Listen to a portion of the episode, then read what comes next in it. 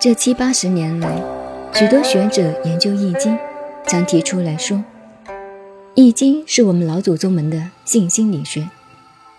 他们认为，阳卦是代表男性的性器官，阴卦是代表女性的性器官。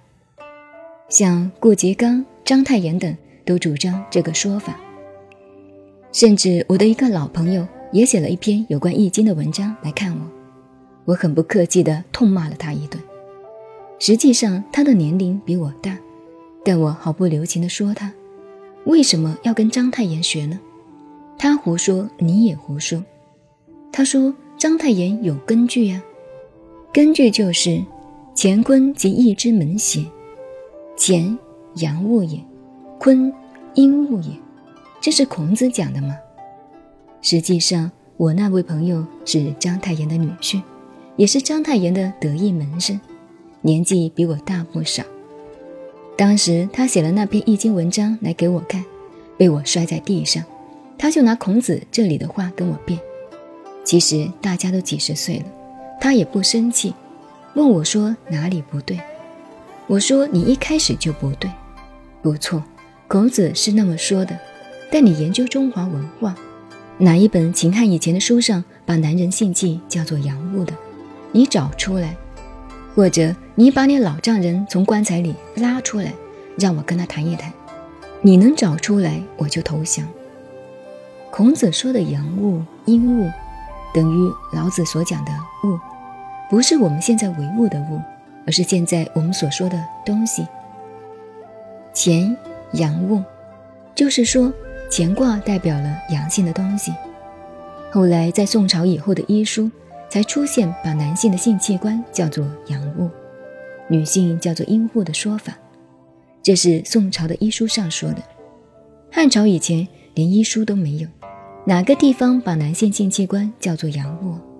这是你根本上搞错了，所以才这样说。也有人认为性经是姓氏。还有人以为《性经》是情报学，卦是秘密通讯的号码。这类说法的书在台湾都有出版，所以研究《易经》非常有意思。各方面的著作很多，但自己若没有主见，很容易走上歧路。尤其是近八十年来大学问家的著作，像梁启超、章太炎这一讲出来，大家都不敢反对。一般人都是先入为主的。所以，我们现在研究学问，往往会碰到刚才所说的这种差误。所以说，治学问很难。前辈名人的话不一定是对的，大家必须留意。这是孔子说，学易经必须要把乾坤两卦研究透彻。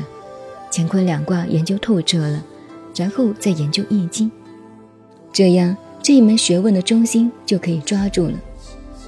所以。乾坤即易之门邪，是研究易经的入门，是一把钥匙。乾阳物也，是说钱代表阳性的东西。换句话说，阳性的东西就叫钱。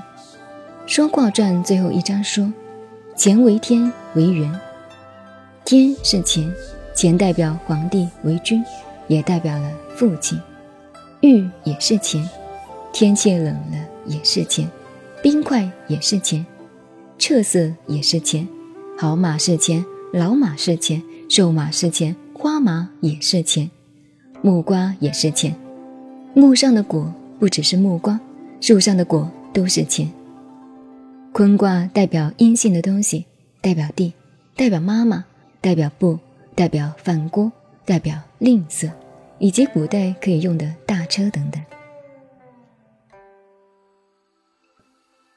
您好，您现在收听的是南怀瑾先生的《易经细传别讲》，我是静静九恩，微信公众号 FM 幺八八四八，谢谢您的收听，再见。